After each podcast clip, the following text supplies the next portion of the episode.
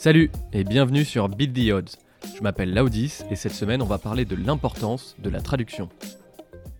En 1945, alors que l'Allemagne capitule, les pays vainqueurs organisent la conférence de Potsdam.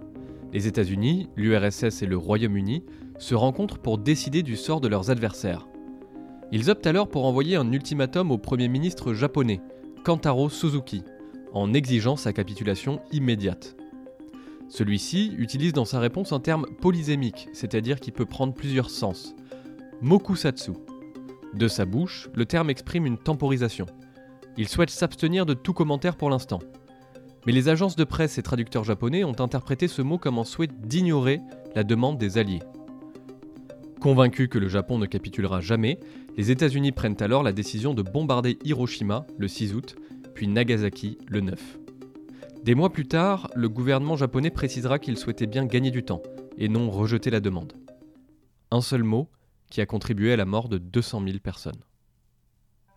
Bilingue par mon père américain, j'ai souvent fait de la traduction en freelance pour des sujets business ou personnels.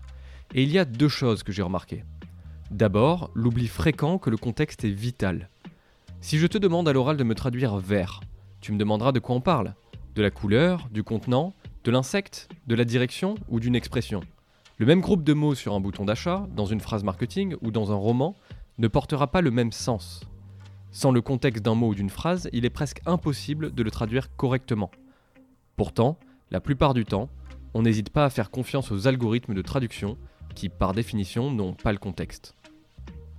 Outre le contexte, j'ai remarqué un désintérêt systématique pour le détail. On pense souvent que si 90% du contenu est correct, c'est suffisant. Grave erreur. L'anglais spécifiquement est une langue qui contient beaucoup de mots transparents, qui ont la même signification qu'en français. Mais c'est aussi une langue qui contient de très nombreux faux amis, dont l'utilisation est même parfois l'antithèse du propos que l'on cherche à exprimer. En employant le terme parité, pour désigner le taux de change entre les devises lors d'une visite au Canada, François Fillon a provoqué une vente massive et une chute de l'euro sur les marchés.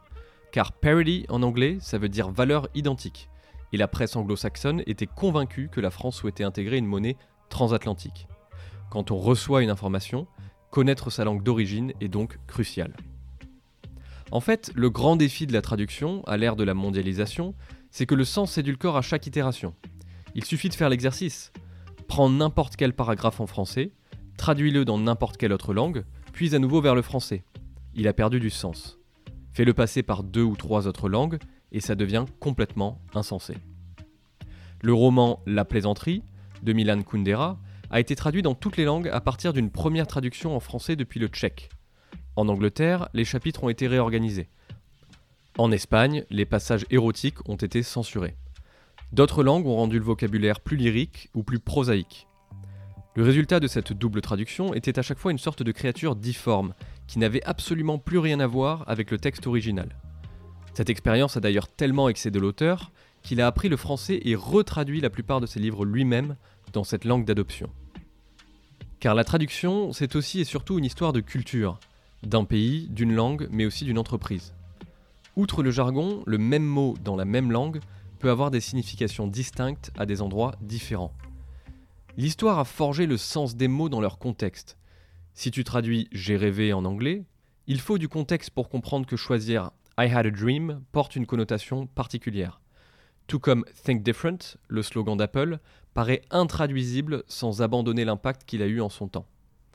La différence entre un bon et un mauvais traducteur réside souvent dans sa capacité à estimer les limites de ce qu'il peut exprimer sans devoir faire appel à un expert pour mieux saisir le contexte. Et dans cet exercice, les algorithmes sont malheureusement toujours préhistoriques. En 2021, on s'apprête à pouvoir prendre des taxis volants, mais il n'existe toujours rien d'autre que l'humain pour une traduction fiable.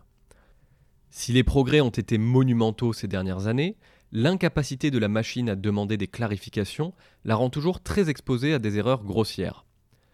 Elon Musk disait qu'il faudrait que la technologie des voitures en pilote automatique soit un million de fois plus sûre que la conduite manuelle avant qu'elle soit acceptée par le grand public. Bien que peu de gens le réalisent, il en va de même pour la traduction. Sur Internet, 58% du contenu est consommé en anglais.